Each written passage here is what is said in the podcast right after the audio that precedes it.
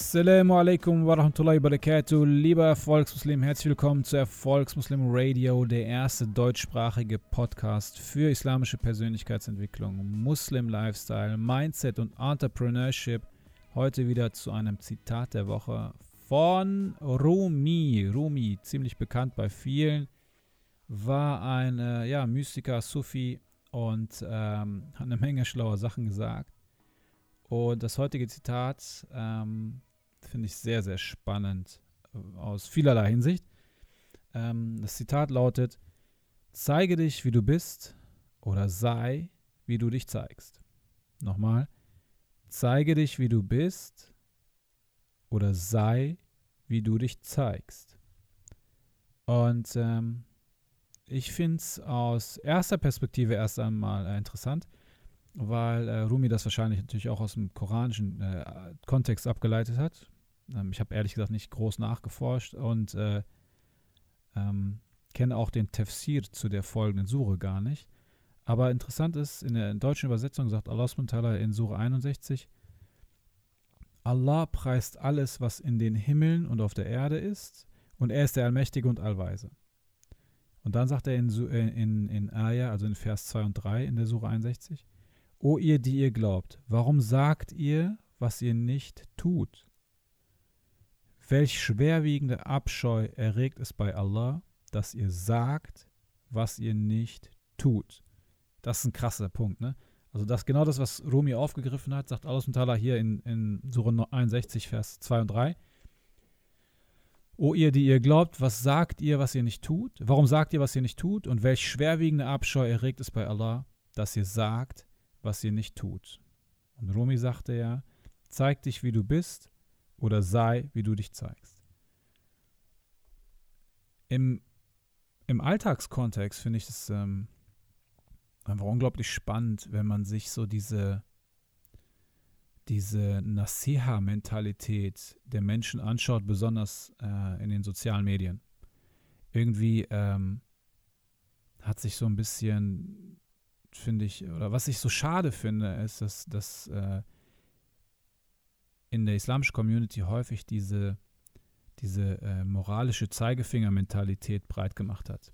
Das heißt, manchmal habe ich das Gefühl, dass die Leute wirklich warten, bis jemand einen Fehler gemacht hat, um sich dann wie so eine Hyäne auf diesen Fehler zu stürzen. Ich meine, klar sollen wir uns auf unsere Fehler hinweisen, ja, oder uns unterstützen, uns zu verbessern. Das ist gar keine Frage. Aber ich habe das Gefühl, so wie das aktuell passiert, ist das wirklich nicht gesund. Ich habe zum Beispiel, jetzt, ich will jetzt hier nicht heulen, ja, verstehe mich nicht falsch. Äh, ich kann auch mit Kritik ganz gut umgehen, glaube ich. Aber neulich habe ich irgendwie so ein äh, Instagram-Posting gemacht und äh, habe irgendwie so die Natur abgefilmt und ähm, so den Rhein und habe darüber geschrieben, ähm, ja, dass, dass es mir irgendwie nicht gut ging und, äh, und wenn es einem nicht gut geht, dann soll man doch einfach mal auf seinen Körper und seine Seele hören und äh, einfach sich mal einfach mal Ruhe gönnen. Ja, irgendwie war das ziemlich deep, was ich da geschrieben hatte. So, auf jeden Fall habe ich dann, ähm, da gibt es ja bei Instagram immer diese, diese, äh, diese Musik oder diese Töne, Klänge, die man so quasi hinterlegen kann. Das hatte ich gemacht. Und da war eine Person, die mich dann direkt angeschrieben hat.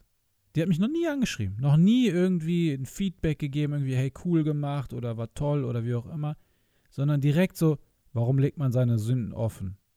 Oder ist Musik für dich halal? Ja? Unabhängig davon, ob ich, wie ich zu Musik stehe. Darum geht es jetzt erstmal nicht.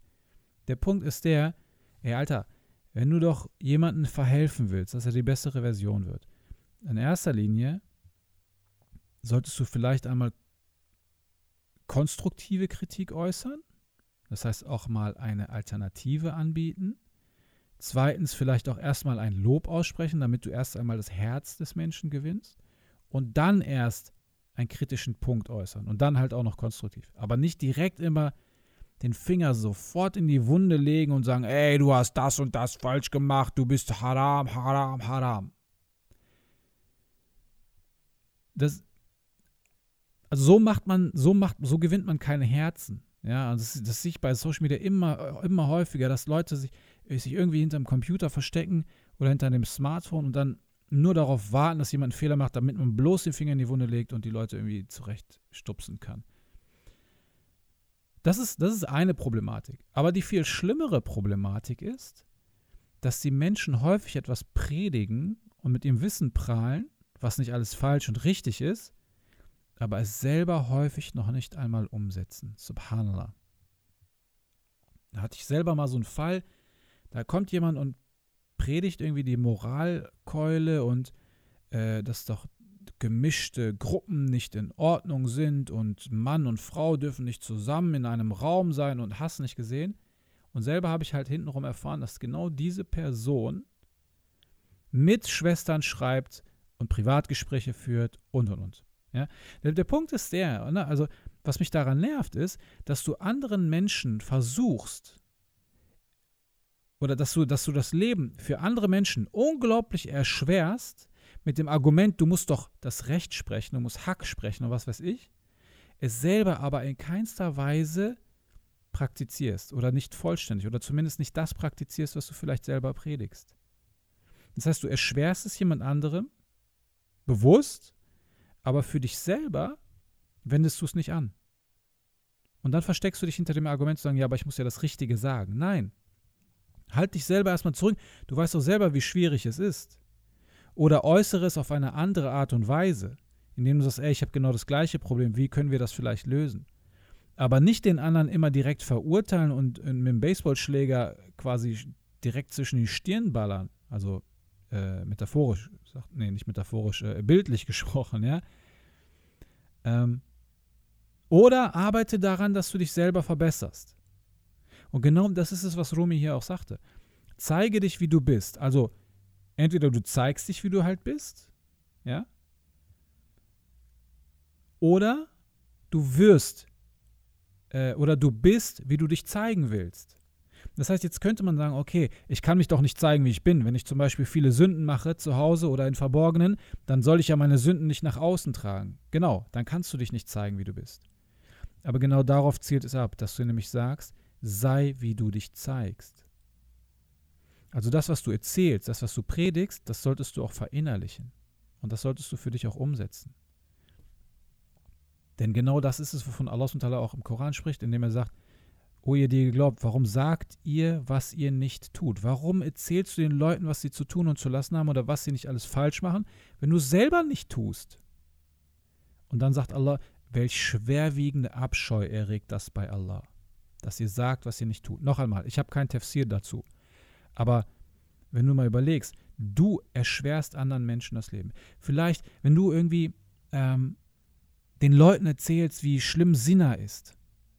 Oder, oder, oder, oder, oder keine Ahnung, ach, ich will jetzt keine spezifischen Beispiele nennen, aber wenn du den Leuten auf jeden Fall immer die Erschwernis bringst, und alles, äh, der, äh, der Prophet sagt selber, bring, ersch, bringt Erleichterung, nicht Erschwernis.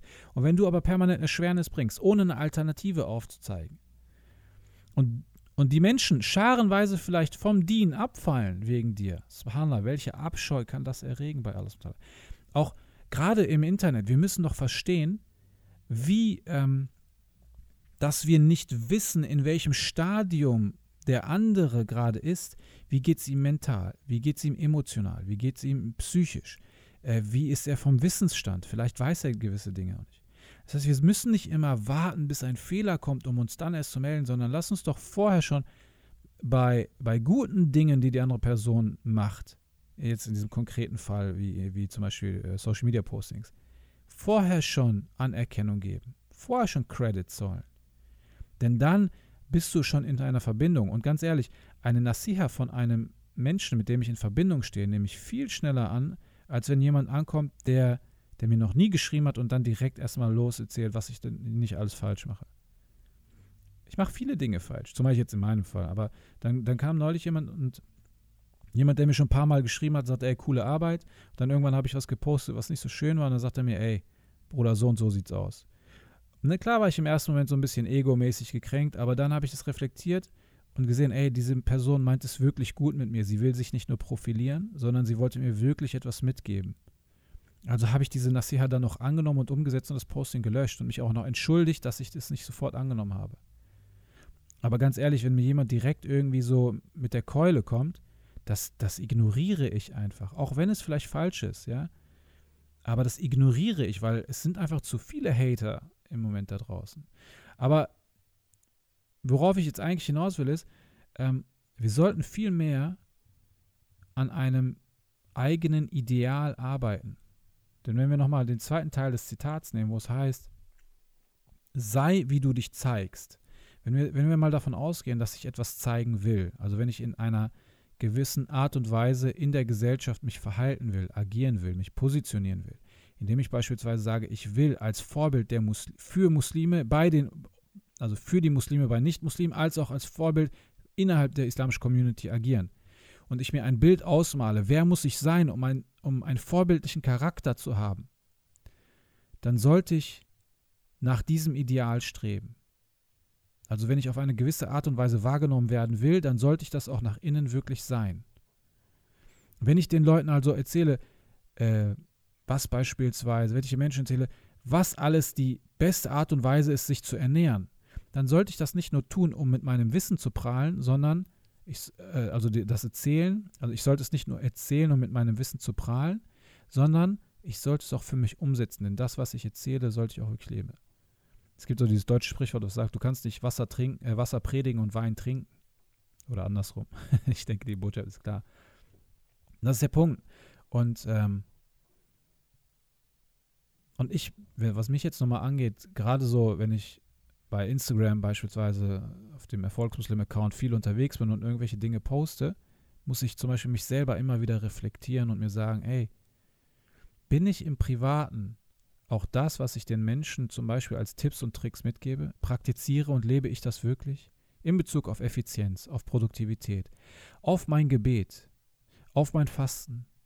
Lebe ich das, was ich erzähle? Und ich glaube, wenn wir das für uns reflektieren, dann können wir uns selber ein Stück weit wirklich verbessern in vielen Punkten. Omar Radiallahu sagte zum Beispiel, rechnet mit euch ab, bevor mit euch abgerechnet wird. Das heißt, wenn wir sehen, oder wenn wir etwas erzählen oder etwas predigen oder etwas nach außen tragen, sollten wir immer selber reflektieren, lebe ich das auch? Oder erzähle ich es einfach nur, um es zu erzählen, um mich selber dadurch zu profilieren, um in der Gesellschaft so schön dazustehen, dass die Leute mir auf die Schulter klopfen und sagen, boah, du bist aber ein toller Mann, mashallah, mashallah. Ja? Oder wenn viele, bei Frauen höre ich das immer wieder so, oh, Habibti, ihr seid so ein Traumpaar, wenn es so um äh, Ehemenschen geht. Hier ist auch die Frage, was bin ich für ein Ehemann, was bin ich für eine Ehefrau, wenn die Kamera aus ist? Ja, zeige, zeige ich äh, nur etwas oder lebe ich es auch? Und das finde ich so ein Punkt. Also ich finde so, wenn dieses Zitat zeige dich, wie du bist oder sei, wie du dich zeigst, für mich ist das so, der erste Teil ist eher so, wenn du gut bist in dem, was du tust, zeige das auch.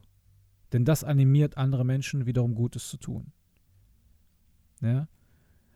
Aber wenn du schlecht bist in dem, was du tust, dann zeig das nicht. Dann sei lieber, wie du dich zeigen willst. Jetzt kann man sagen, ja, ey, wenn ich Gutes tue, das will ich nicht nach außen tragen. Es gibt ja diese Überlieferung, die sagt, Spende, Spende mit der, ich glaube, links, ja, Spende mit der linken, so, Spende so, dass die linke Hand nicht weiß, was die rechte gegeben hat, ja. Einfach um seinen Iman aufrechtzuerhalten, um seinen Taqwa aufrechtzuerhalten, um seine aufrichtige Absicht selber zu überprüfen, zu sagen, ich habe zum Beispiel nur gespendet für Allah. Da bin ich auch voll d'accord. Das sollte man auf jeden Fall machen, um seine Absicht immer standhaft zu halten. Aber gleichzeitig vertrete ich persönlich auch die Ansicht, das zu sagen, ähm, tue Gutes und sprich darüber. Denn Außenthaler sagt selber, wetteifert in Gutem miteinander. Und wetteifern bedeutet, dass wir ein, einen Wettkampf eingehen. Das bedeutet, wir stehen in Konkurrenz in dem Bestreben nach guten Taten. Das heißt, jeder sieht es. Und wenn wir wetteifern oder wenn wir unsere guten Taten nach außen tragen, dann stellt sich immer die Frage auch, was ist die Absicht dahinter? Tue ich diese guten Taten, um die Anerkennung der Menschen zu bekommen?